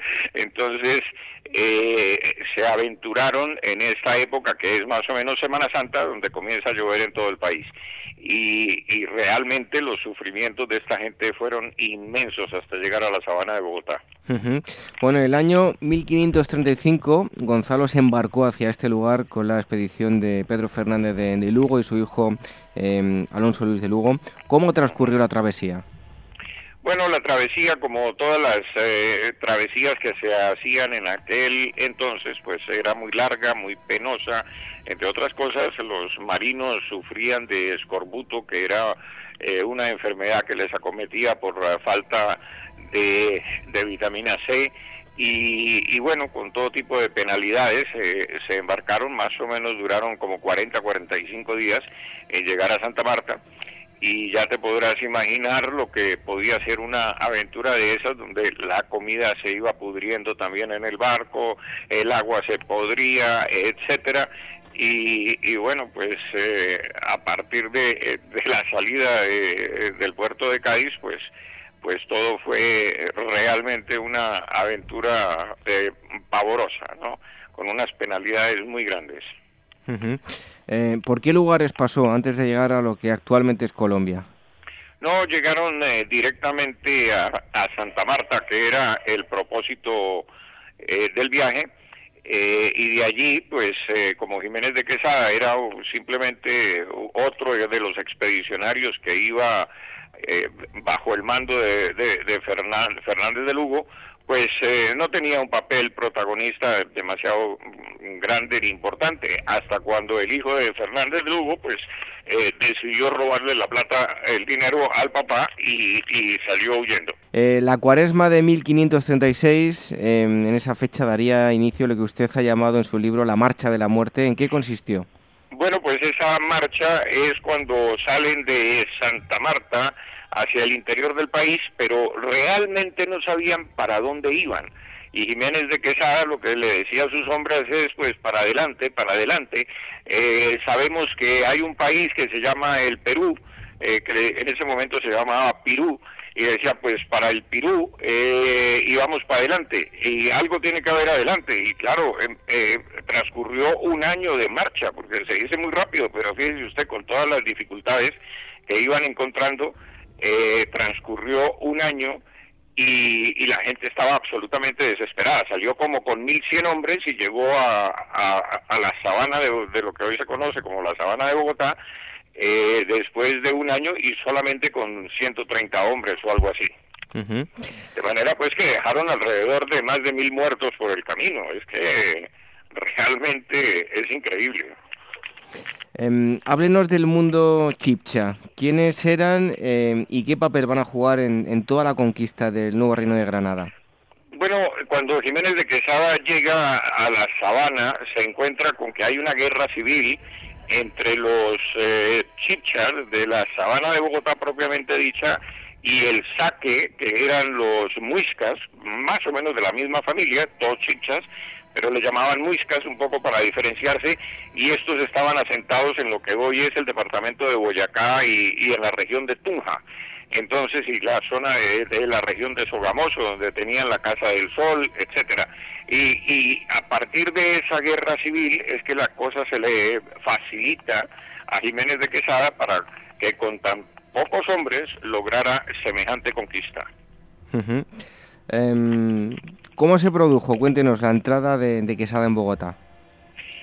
Bueno, pues eh, realmente se le fueron sumando eh, eh, poblaciones y tribus que querían quitarse el yugo de encima y los sacrificios y los tributos que le pagaban a los chipchas de la sabana y querían quitarse eso de encima, entonces se le fueron sumando y ayudaron inclusive a guerrear contra, contra los chipchas. Y finalmente, pues eh, aparentemente, según eh, he podido estudiar, pues el eh, Zipa, mm, pues era un hombre relativamente incompetente en materia de guerra y, y, bueno, pues esa incompetencia lo llevó finalmente al, al desastre y, y, una vez conquistado el pueblo chipcha, pues entonces Jiménez de Quesada prosiguió su marcha hacia Tunja, hacia donde estaba el Muisca, el saque Muisca, y entonces allí también se produce una serie de incidentes, se incendia la Casa del Sol, entre otras cosas, en la Casa del Sol las eh, tribus estas de la sabana de Bogotá, cuando conquistaban otras tribus, llevaban a sus mujeres, las embarazaban y a sus hijos los metían allí en la Casa del Sol y los criaban hasta la edad de 12, 13 años y después se los comían. ¿No? De manera pues que cuando lo, Jiménez de Quesada llegó a Tunja y a la Casa del Sol y hubo un incendio y tal, pues liberaron a todos estos muchachos, eh, los sacaron de allí, pues me imagino que quedarían muy agradecidos de que no se los comieran y, luego entró pues a caballo al palacio del, del saque y, y, allí hubo un combate dentro del propio palacio y finalmente pues capturaron al, al saque y bueno pues eh, de ahí continúa la historia del asentamiento de los españoles y de las nuevas leyes que eh, fueron implementando en, en toda esa zona la prohibición de comer carne humana, la prohibición, en fin, de las prácticas eh, aberrantes que tenían, ¿no? El incesto, en fin, la sodomía, en fin, todo lo que eh, eh, por costumbre tenían todos estos indígenas. Estamos hablando con eh, Pablo Victoria de un libro titulado El tercer conquistador, editado por Actas, Actas Editorial, y trata sobre Gonzalo Jiménez de Quesada la conquista del nuevo reino de, Granada. antes de, de, terminar la entrevista, me gustaría preguntarle por el resultado económico de la expedición que fundó, que sirvió para fundar Bogotá, muy exitoso, ¿no? Bueno, sí, el resultado fue realmente exitoso. Jiménez de Quesada tuvo la, el buen sentido y curia de dejar el quinto real para la corona española, quinto que fue enviado a, como correspondía a España, pero que algunos de sus soldados acusaron a Jiménez de Quesada de haberse quedado con más parte de lo que eh, podía quedarse legalmente y entonces tuvo una, un juicio en España que no le iba a ser muy favorable y este pobre hombre pues eh, le tocó vagar por Europa durante 10 años, se fue a Italia, estuvo en distintas partes, hasta en Portugal, que inclusive en Portugal lo iban a poner preso porque andaba como bien vestido, muy bien vestido, y a los portugueses les pareció que era una extravagancia y lo iban a poner preso, y finalmente se regresó al nuevo reino de Granada, eh, donde murió, pues como le digo, después de esa aventura buscando el dorado, pues murió realmente muy pobre. Bueno, eh, ¿qué recuerdo eh, tienen en Colombia actualmente de Gonzalo Jiménez de Casada? Bueno, pues tenemos eh, un buen recuerdo. Yo pienso que mm, el pueblo colombiano, pues y particularmente el bogotano, pues lo admira muchísimo. Es el fundador de Santa Fe y hay una estatua muy importante en una avenida que, que es la Avenida Jiménez y, y, allí pues hay una estatua realmente importante del conquistador de la Nueva Granada y todos lo apreciamos muchísimo. ¿No hay como en México también detractores donde se ceban con ciertas estatuas de, de conquistadores españoles en días señalados? no, todavía no nos ha llegado, todavía no nos ha llegado ese, ese maleficio tan espantoso. Eh, de manera que Colombia no es demasiado indigenista eh, como otros países y, y, realmente pues ahí todavía no hay problema. Bueno, ya para concluir, em, en este libro em, que, del que les estamos hablando se van a encontrar ciertos aspectos. Em, es, es, un libro que habla de una, de una investigación, pero hay ciertos pasajes novelados y dialogados, ¿verdad? Sí, efectivamente, pero es que los diálogos, lo, lo, que yo pongo en diálogo realmente es eh, lo que los españoles escribieron en las crónicas de Indias y en la crónica sobre todo de la conquista del Nuevo Reino, y, yo extraigo esas partes y las pongo como habladas, entre otras razones, porque yo creo que, los, que lo que se escribe, primero más o menos se dialoga o se ha oído hablar de eso, o, o en fin, el escritor que va consignando pues eh, esa aventura por escrito, pues de alguna manera también no solamente la ha vivido, sino que la ha oído también de otros. Entonces, pues yo he preferido que por, antes que poner pie de páginas para distraer al lector y con, con toda la rigurosidad académica, eh, eh, sacar el extracto y tal y poner el pie de página, pues más bien lo que he hecho es consignar como un diálogo las cosas que yo fui leyendo en las crónicas de Indias. Bueno, pues si quieren ampliar toda esta información, eh, Pablo Victoria es un gran conocedor de, este asunto. El libro se llama El tercer conquistador, está editado por, por Actas y trata sobre la figura de Gonzalo Jiménez de Quesada y la conquista del nuevo reino de Granada. Pablo, muchísimas gracias por haber estado aquí con nosotros. Muchas gracias a ustedes, muy amables, que estén muy bien. Un fuerte abrazo.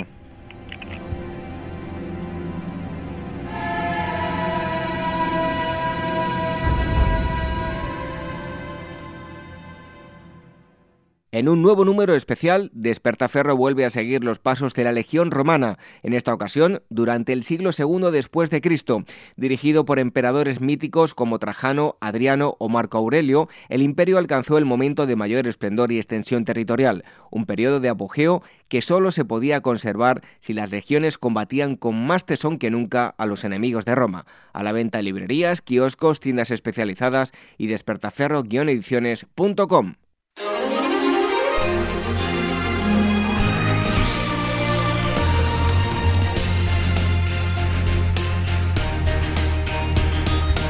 Es el momento de dar la bienvenida a nuestros amigos de Metahistoria. Tenéis mucha más información en metahistoria.com, también a través de las redes sociales, el Twitter arroba metahistoria.com y en Facebook. Y hoy no tenemos exposiciones ni tenemos eh, conferencias, pero sí vamos a hacer un repaso por eh, todos esos libros interesantes del año 2017.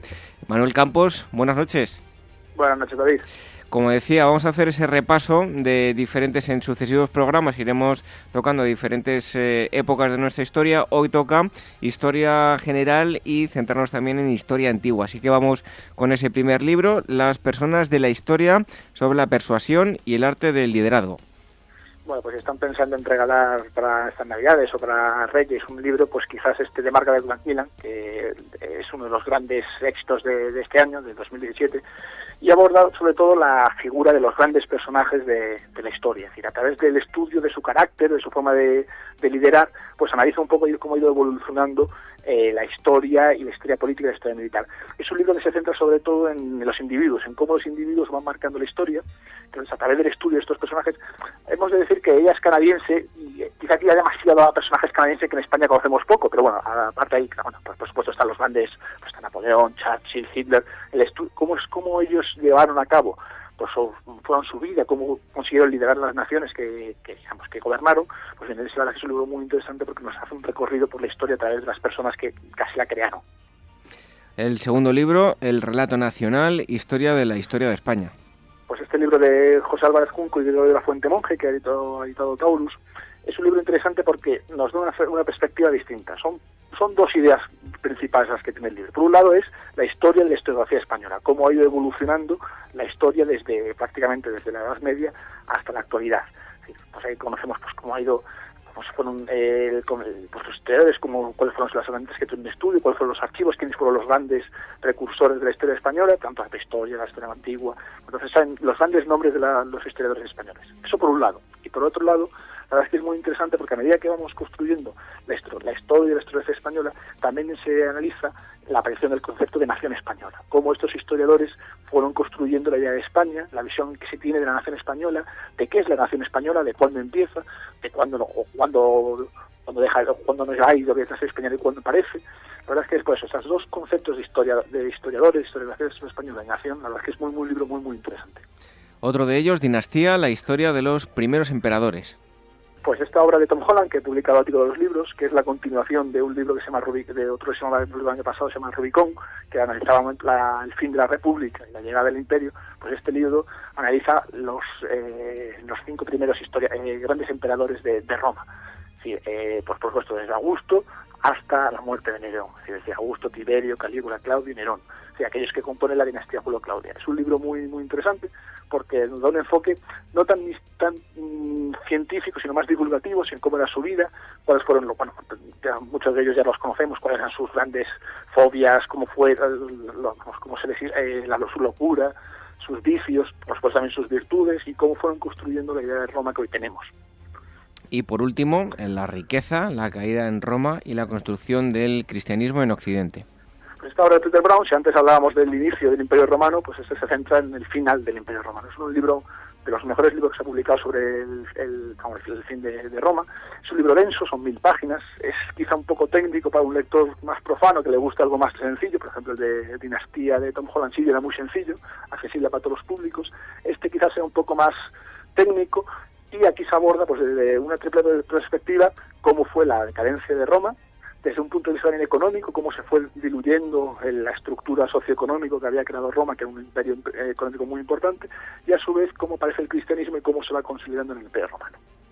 Pues aquí son, tenían ustedes eh, cuatro recomendaciones que se han publicado este año en 2017 y que, bueno, si conocen a alguien que les puede interesar, pues ya tienen ahí para pedirle a los Reyes Magos. Son recomendaciones que nos hacen desde Metahistoria. Tenéis una página web de referencia que es metahistoria.com a través de las redes sociales arroba metahistoria.com y también en Facebook, donde podéis obtener muchísima más información. Eh, Manuel Campos, que tengas una feliz Navidad y que te lo pases muy bien con ese bonito jersey navideño.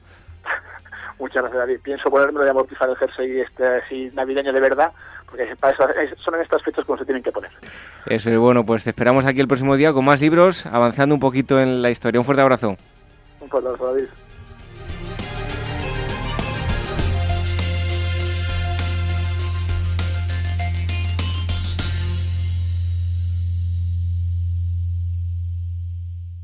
Con la caída del Imperio Romano, los pueblos bárbaros se asentaron en Occidente. Este mes, Arqueología e Historia se remonta al reino visigodo, asentado sobre la Hispania romana, para conocer sus instituciones, su asentamiento, su credo, su arquitectura y el urbanismo de su flamante sede regia de Toledo. Un viaje a los orígenes de nuestra Edad Media. A la venta en librerías, kioscos, tiendas especializadas y despertaferro-ediciones.com.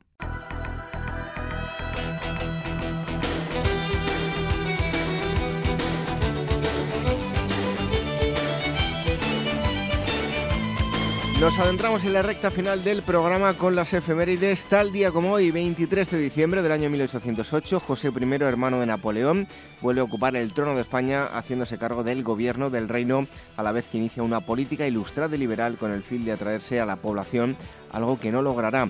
Tras su caída, en 1813 vivirá en Estados Unidos. Y en 1986, un hombre y una mujer norteamericanos, Dick Rutan y Gina Jigger, logran uno de los últimos récords que quedaban todavía por conquistar en la historia de la aviación. Dar la vuelta al mundo sin escalas y sin repostar combustible en 9 días, 3 minutos y 44 segundos. El Voyager, un frágil avión experimental de solo 1.000 kilos de peso, recorrió 41.600 kilómetros en poco más de 216 horas antes de tomar tierra en el desierto de Mojave, en California. Durante el viaje, en una carlinga estrecha del tamaño de una cabina telefónica, aguantaron tormentas, tifones, fuertes vientos, averías, ruido ensordecedor, calambres y fatiga prolongada que estuvieron a punto de dar al traste con su aventura.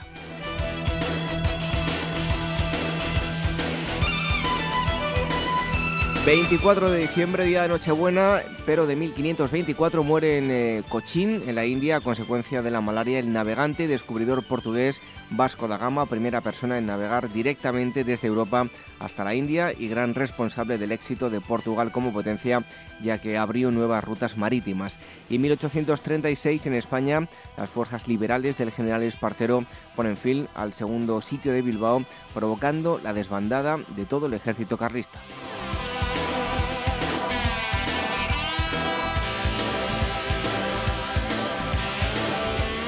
25 de diciembre del año 800 en San Pedro de Roma, el Papa León III corona a Carlomagno emperador, dando comienzo a la fundación del Imperio Carolingio en la Edad Media, con un alto grado de violencia y anarquía rigiendo la vida social. El imperio supone un gran esfuerzo por organizar la vida política y administrativa y también un 25 de diciembre de 1599 en el actual Brasil, el portugués Jerónimo de mm, Albuquerque funda la ciudad de Santiago, posteriormente rebautizada como Natal. Entre 1633 y 1654 será ocupada por los holandeses que cambiarán su nombre por Nueva Ámsterdam.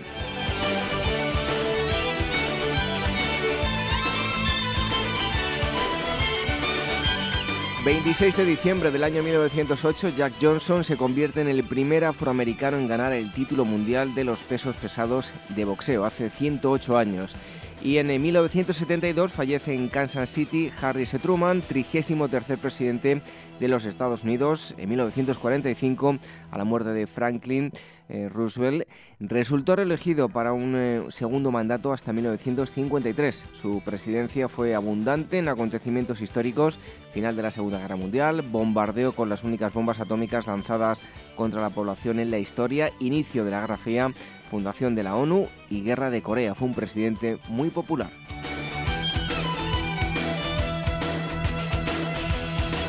...27 de diciembre del año 1571... ...en Gutenberg, en Alemania... ...nace Johannes Kepler, autónomo astrónomo alemán que se hará famoso por las leyes de Kepler, que versarán sobre la mecánica celeste y el movimiento de los astros, órbitas elípticas, áreas barridas y relación entre revolución y distancia media al Sol que revolucionarán, revolucionarán el mundo de la astronomía. Y en 1703, en la ciudad de Lisboa, Portugal, en Inglaterra, Inglaterra firman un acuerdo económico y político para suplantar a España como la potencia europea más influyente en América.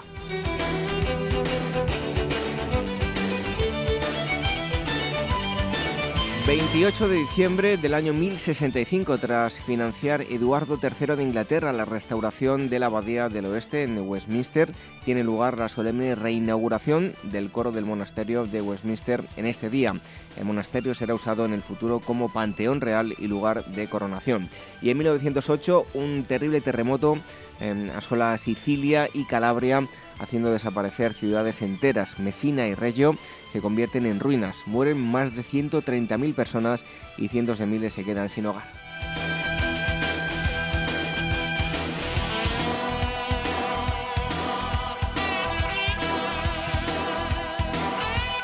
Y el 29 de diciembre de 1916, Rasputín, monje y letrado de origen campesino y místico con gran influencia sobre los Romanov, es asesinado por personas cercanas al zar. Su cuerpo es arrojado a las heladas aguas del río Neva.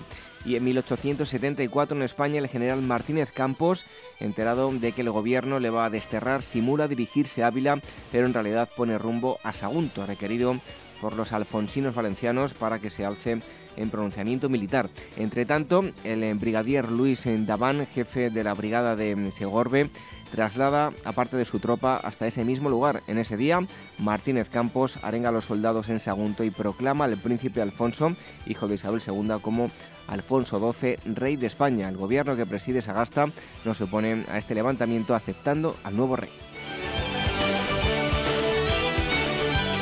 Terminamos este repaso a los acontecimientos históricos relevantes, las efemérides históricas y en un momento la despedida.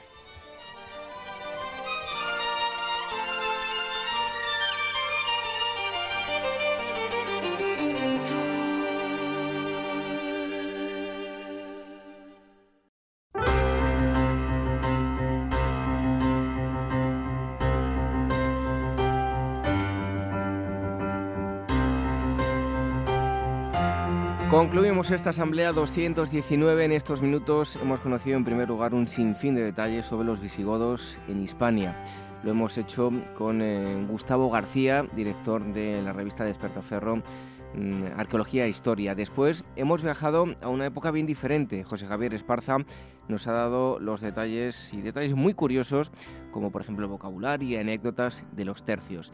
Y el tercer gran bloque nos ha transportado hasta la actual Colombia. El historiador Pablo Victoria nos ha hablado de Gonzalo Jiménez de Quesada y la conquista del nuevo reino de Granada.